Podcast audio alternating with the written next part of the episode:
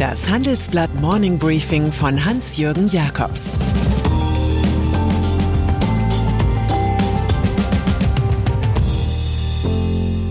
Guten Morgen allerseits. Heute ist Mittwoch, der 24. August 2022. Und das sind unsere Themen. Der digitale Flop in den Amtsstuben. Christian Lindner stürmt den Geldwaschsalon und kein Start-up ist wertvoller als Celonis. Nach einer kurzen Unterbrechung geht es gleich weiter. Bleiben Sie dran. Die Welt steht vor gewaltigen Herausforderungen. Zum einen die Energiewende voranzutreiben und gleichzeitig den Klimawandel einzudämmen. Und auch der Energieträger Wasserstoff gewinnt weltweit immer mehr an Bedeutung. Doch wie geht es weiter? Erfahren Sie mehr auf dem Handelsblatt Wasserstoffgipfel 2024 am 12. und 13. Juni in Essen. Infos unter handelsblatt-wasserstoffgipfel.de. Mit dem Vorteilscode Wasserstoff 2024 erhalten Sie einen Rabatt von 15% auf die Tickets. Digitalisierung. Wie oft haben Sie schon vom digitalen Aufbruch gehört, der Deutschland sofort erfassen müsse, die öffentliche Fax- und Karteikartenverwaltung vorneweg? Der Applaus ist jedem sicher, der von Deutschland 4.0 redet, doch dann schockt die Realität. Online kann man zwar in Berlin eine Waffenbesitzkarte beantragen oder in Stuttgart seinen Hund anmelden, für einen neuen Personalausweis oder Wohnsitz aber ist, wie in Konrad Adenauers Zeiten, persönliches Erscheinen in der Amtsstube erforderlich. Das zeigt sich an der Antwort des Bundesinnenministeriums auf eine kleine Anfrage der Bundestagsfraktion Die Linke. Digitaler Fortschritt, wie von der Ampel versprochen, bisher nur bloßes Maulheldentum. Bedenken Sie, bis Jahresende sollten 575 Verwaltungsleistungen nach dem Onlinezugangsgesetz bundesweit digitalisiert sein. Mehr als 55 werden es jedoch nicht sein, rechnet der gestandene Familienunternehmer Lutz Göbel vor, inzwischen auch Chef des Nationalen Normenkontrollrats. Deutschland werde immer weiter abgehängt, nicht nur in Sachen Digitalisierung, wettert er im Handelsblatt Gastkommentar. Eine zeitgemäße, moderne Verwaltung sei ein echter Standortfaktor. Göbel setzt auf den ab 2023 vorgeschriebenen Digitalcheck für die drei Ebenen Bund, Länder und Gemeinden. Den müssen die Ministerien exakt beschreiben. Anke Domscheit-Berg, digitalpolitische Sprecherin der Linksfraktion, findet, dass Bund, Länder und Kommunen nicht an einem Strang ziehen. Sie sei fassungslos über den digitalen Wandel im Weinbergschneckentempo. Das liegt auch am Dashboard Digitale Verwaltung. Auf dieser Plattform stellt die Bundesregierung Daten zur Umsetzung des Onlinezugangsgesetzes bereit. Man weiß aber leider nicht, was digital aus Berlin und dem Saarland kommt, denn deren Daten werden nicht in einem Format aufbereitet, das mit dem Dashboard kompatibel ist. Gesucht wird die Zukunft, benötigt werden vorher noch ein paar Standards. Finanzkriminalität. Aus Sicht von Kriminellen, die Geld waschen wollen, hat Deutschland den Status mein wunderschöner Waschsalon. Am Freitag wird die Financial Action Task Force kurz FATF einen eher betrüblichen Report über den Kampf gegen Geldwäsche publizieren. Zuvor will Bundesfinanzminister Christian Lindner FDP nach Jahren des Stillstands unbedingt selbst aktiv werden.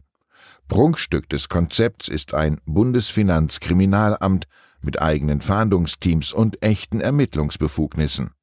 Die bisherige Geldwäschebekämpfungseinheit namens Financial Intelligence Unit soll künftig nicht mehr länger beim Zoll angesiedelt sein, sondern in der FATF.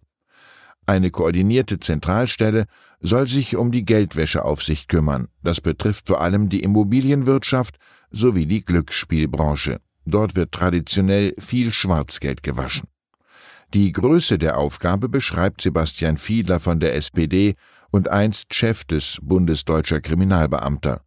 Von den geschätzten 100 Milliarden Euro, die hier jedes Jahr gewaschen werden, kriegen Sicherheitsbehörden noch nicht einmal ein Prozent zu Gesicht. USA. Donald Trump lebt offenbar weiter in dem Glauben, nie abgewählt worden zu sein. Das würde jedenfalls erklären, warum der Ex-Präsident nach dem Exodus aus dem Weißen Haus im Januar 2021 mindestens 700 Seiten geheimer Dokumente mitgenommen haben soll. Einige davon seien den höchsten Geheimhaltungsstufen zugeordnet. Das geht aus einem Brief des amerikanischen Nationalarchivs vom Mai an einen Trump-Anwalt hervor. Die Papiere lagerten auf Trumps Anwesen Mar-a-Lago in Florida, wo das FBI jüngst Material konfiszierte. In dem Schreiben heißt es, die Regierung müsse eine Bewertung des potenziellen Schadens vornehmen, der sich aus der offensichtlichen Art und Weise ergibt, in der diese Materialien gelagert und transportiert wurden. Trump hat inzwischen Klage gegen die US-Regierung eingereicht. Er fordert einen neutralen Prüfer für die beschlagnahmten Dokumente. Drogeriemarkt wenn ein 89-jähriger Unternehmer verkündet, sich von seinem Kronprinzen getrennt zu haben und die Firma wieder lieber selbst zu führen, kann man den Generationswechsel als gescheitert ansehen. So geschehen bei Patriarch Erwin Müller und seiner Ulmer Drogeriekette Müller. Dort wird Geschäftsführer Günter Helm plötzlich an die Luft gesetzt. Damit endet Seniors Plan, sich peu à peu zurückzuziehen und dem Neuen auch Firmenanteile zu übertragen. Alles Müller oder was? 35.000 Mitarbeitende kennen den traditionellen, zuweilen erratischen Führungsstil des Alten schon. Leistungsnachweise werden ihm schwerfallen.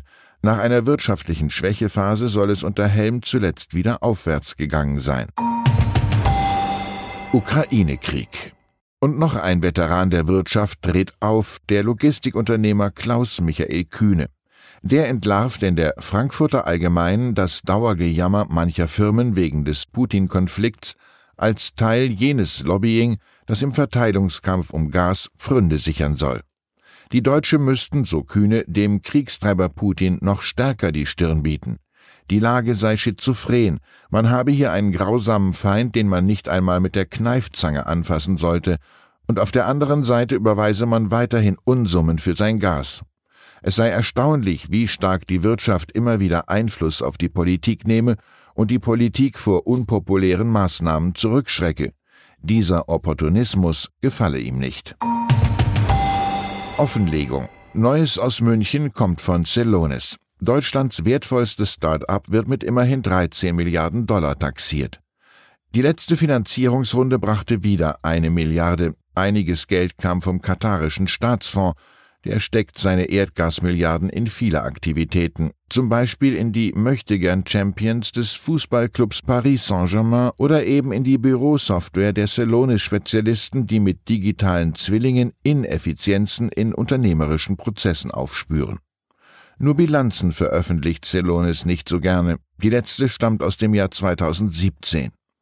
Das Bundesamt für Justiz hat bereits ein Ordnungsgeldverfahren eingeleitet, um Celonis zur Offenlegung zu bewegen.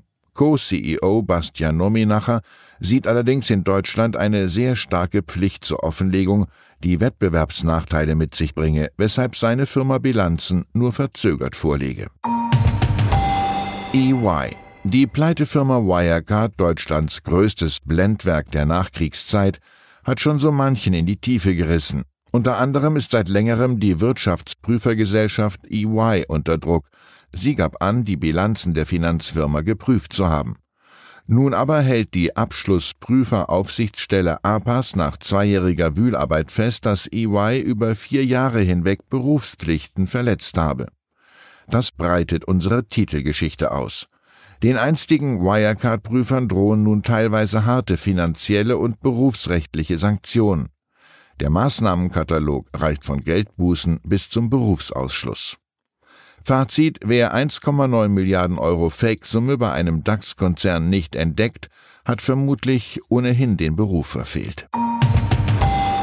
Und dann ist da noch die Höhle der Löwen. Die Start-up-Show auf dem Privatsender Fox geht in die zwölfte Staffel, obwohl die Bonitätsauskunft Credit Safe den versendeten Gründern ein eher schlechtes Zeugnis ausstellt. Der Pleitegeier schwebt zuweilen über den Kameras, so wie bei der Jungfirma Kuchentratsch, in die Investoren rund 100.000 Euro steckten. Doch die Hefe ging nicht auf. Das Gebilde der backenden Opas und Omas meldete letztendlich Insolvenz an. Viele der Unternehmen, die bei Vox zu einem Investorendeal kamen, sind wieder vom Markt verschwunden. Die Ausfallwahrscheinlichkeit liegt bei den Höhlen-Startups im Schnitt bei immerhin 2,5 Prozent, doppelt so hoch wie in der deutschen Firmenlandschaft. Ich wünsche Ihnen einen findungsreichen Tag. Es grüßt Sie herzlich Ihr Hans-Jürgen Jakobs. Zur aktuellen Lage in der Ukraine. Tod und Vertreibung, Preis- und Versorgungsschocks und der ein oder andere Profiteur. Die Verwerfungen von Wladimir Putins Angriffskrieg erfassen den ganzen Globus. Waffenlieferungen. Bei einer Konferenz zur Lage auf der Krim hat Bundeskanzler Olaf Scholz der Ukraine weitere Waffen im Krieg gegen Russland zugesagt. Umfang mehr als eine halbe Milliarde Euro. Weitere Nachrichten finden Sie fortlaufend auf handelsblatt.com/Ukraine. Das war das Handelsblatt Morning Briefing von Hans-Jürgen Jakobs, gesprochen von Peter Hofmann. Die deutsche Wirtschaft steht am Scheideweg. Um wettbewerbsfähig zu bleiben, müssen Unternehmen wichtige Transformationen anstoßen. Ab dem 24. April diskutiert die Restrukturierungsbranche Strategien für die Zukunft von Unternehmen. Mit dabei sind unter anderem Dr. Thomas de Maizière, Evelyn Freitag und Professor Dr. Ulrike Malmendier.